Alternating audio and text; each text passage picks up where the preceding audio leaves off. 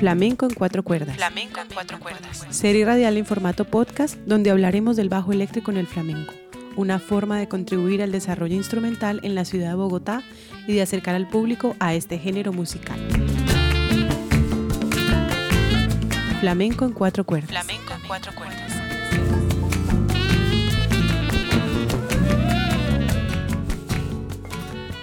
Bienvenidos una vez más. Este capítulo se llama El bajo eléctrico, instrumento joven en el flamenco.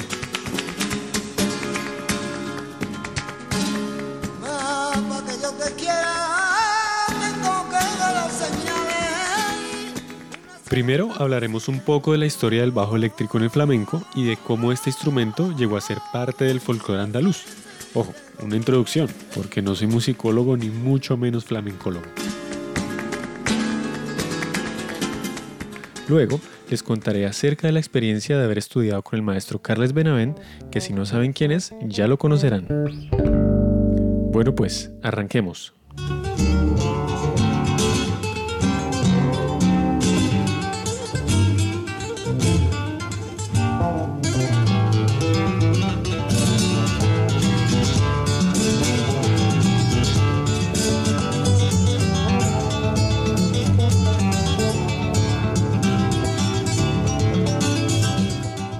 Que acaban de escuchar fue, si no la primera, una de las primeras apariciones del bajo en el flamenco. Este palo o ritmo, o como se dice en el vallenato, aire, se llama colombianas. El tema se titula Monasterio de Sal y sí, Paco de Lucía lo compuso luego de visitar la Catedral de Sal de Zipaquirá.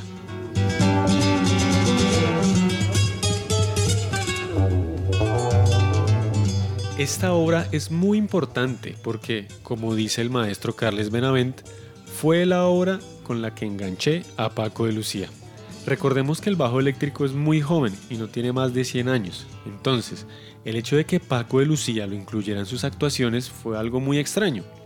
No es gratuito que en algunos conciertos le gritaran a Paco, Que se baje, que se baje de la guitarra china. es decir, el bajo, es decir, el gran Carles Benavent.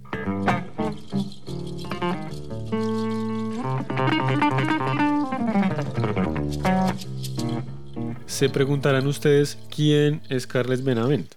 Pues Carles Benavent prácticamente fue el bajista pionero del bajo flamenco, porque fue él quien apareció por primera vez en los discos de no fusión, es decir, tradicionales, discos aceptados por puristas. Estamos hablando de artistas como Camarón de la Isla, y de donde se desprendió toda una sonoridad nueva y particular para el bajo y el flamenco. Recuerdo que en una clase el maestro me decía, cuando yo me senté al lado de Paco, duramos como cinco años para poder tocar una bulería. Mejor dicho, imagínense si ese par de genios se demoraron tanto, ¿cuánto nos espera a nosotros? bueno, mentiras, es que el nivel de ese dueto fue muy alto, así como el dueto de Charlie Hayden y Jimmy Hall, una cosa así.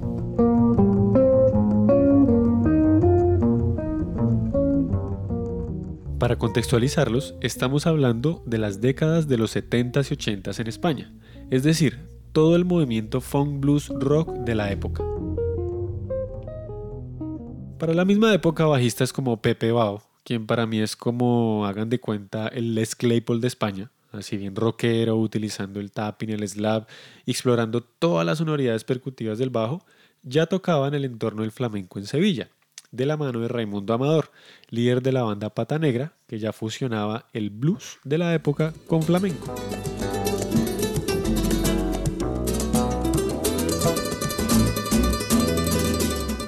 El maestro Carles también hace parte de este movimiento hasta que en el año 1980 se sienta junto a Paco de Lucía y crea una sonoridad que hasta el día de hoy es tan vigente que no existe ningún bajista de flamenco que no se vea permeado por esta.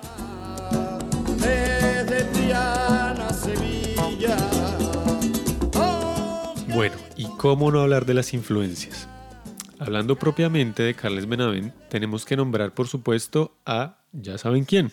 Sí, claro, Jaco Pastorius, ya que esta sonoridad flamenca es muy del bajo fretless o sin trastes.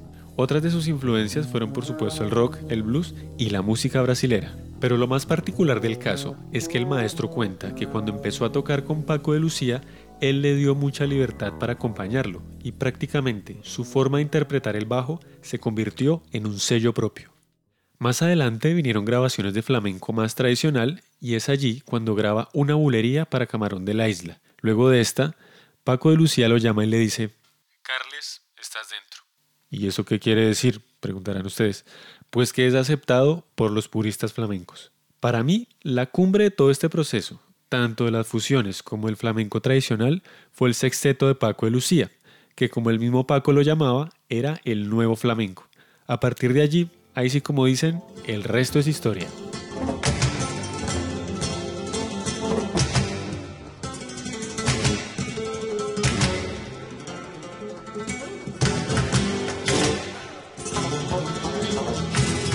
Hasta aquí este pequeño trozo de historia.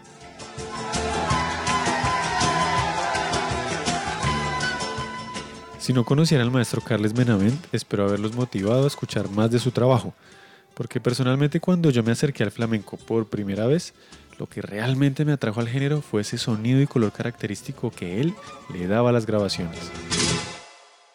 ¿Recuerdan que en este capítulo les iba a contar acerca de mi experiencia con el maestro?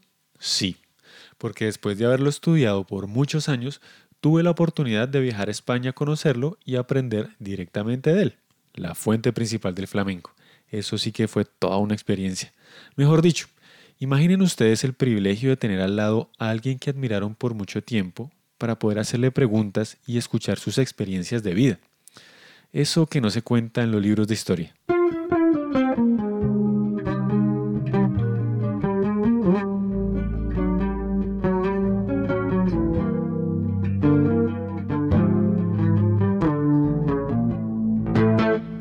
Carles Benavent desarrolló una manera especial de tocar el bajo utilizando la púa o pick, así que la mayoría de sus clases se basan en la exploración de esta técnica. Además, el maestro creó un material pedagógico en el cual sintetiza toda su experiencia estilística y los recursos que ha utilizado en diferentes grabaciones de discos.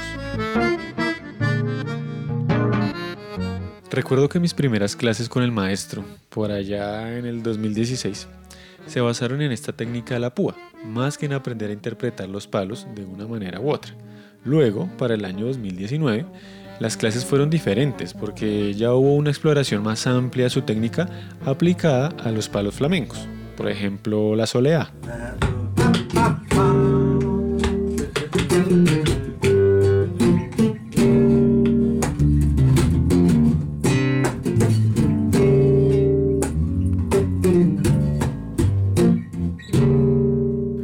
También la bulería, que lo aprendió de una forma muy curiosa. Básicamente es esto el patrón, ¿no? Yo tengo un tío en América.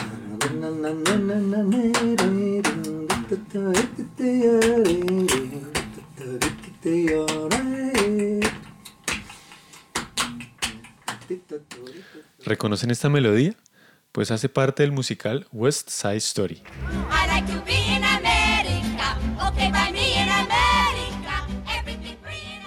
En las clases con el maestro estudiamos también recursos estilísticos puntuales del flamenco aplicados al bajo. Es tercera mayor, tercera menor. Sí.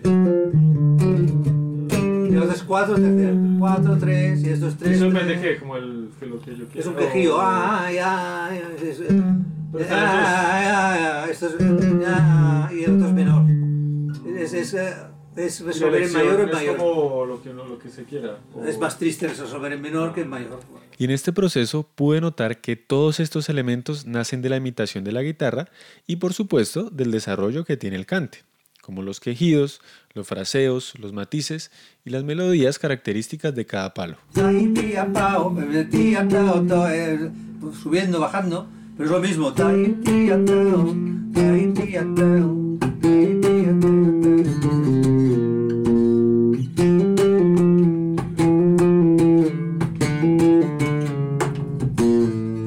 En fin, hay un sinnúmero de recursos para interpretar estos palos flamencos. Dos, tres, y... Te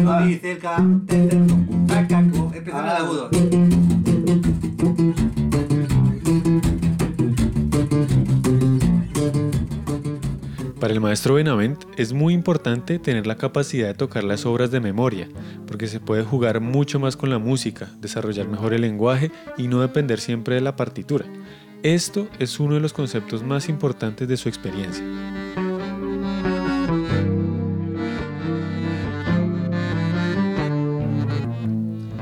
Recuerdo una anécdota que tuve en clase de arreglos acerca de la memoria prodigiosa del maestro Carlos Benavent. Resulta que cuando el gran pianista Chick Corea lo llamó a tocar por allá en los años 90, Carles llegó al estudio de grabación y le tenían un atril con sus partituras. El maestro Benavent, al ver esto, le dice a Chick Corea que él no leía música. Imagínense la cara del pianista ya con un contrato firmado para un disco.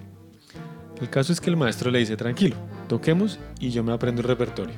En fin, fue tan grande la experiencia que no solo grabaron uno, sino dos discos. Estos trabajos los pueden encontrar como Chick Corea and Touchstone.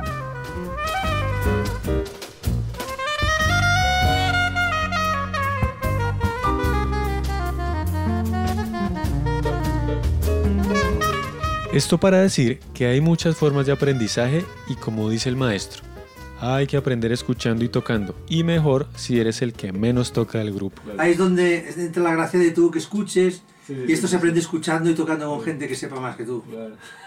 Siempre lo que digo, que seas tú el más malo del grupo, que es siempre seas tú el más malo de, de- de todo el grupo. Sí, sí, sí. Si eres el más bueno, cagada, porque te, te van a sacar el jugo a ti y tú te vas a quedar peor, Sí, sí. te vas a quedar chupado.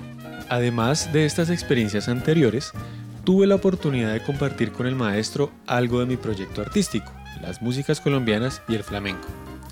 En ese proceso pudimos profundizar acerca de las relaciones que existen en estas músicas. Incluso pude mostrarle a semejante ícono del bajo flamenco cómo funcionan algunas rítmicas de la costa pacífica de Colombia. Todo un descubrimiento para él. De esta extensa búsqueda sonora hablaremos en el cuarto capítulo.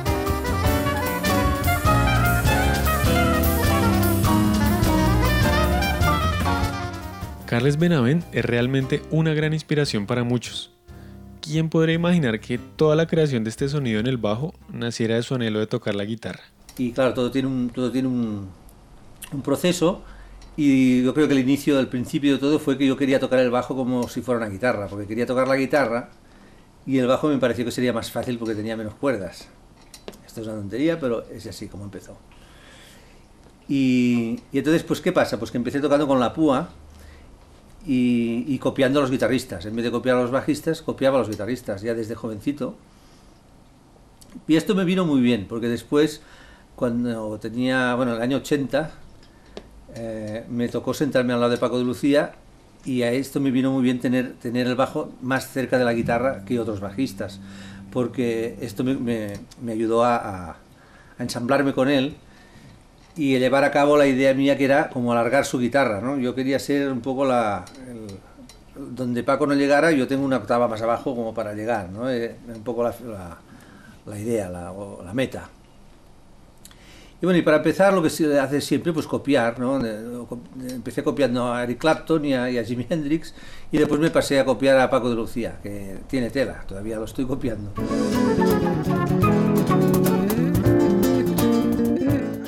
Hasta aquí, Flamenco en cuatro cuerdas. Nos vemos en el próximo capítulo.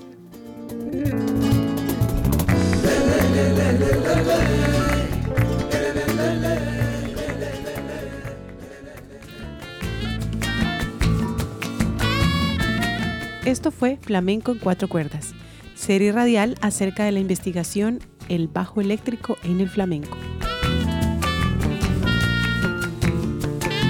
Flamenco en cuatro cuerdas. Flamenco en cuatro cuerdas. Producción e investigación Nicolás Torres.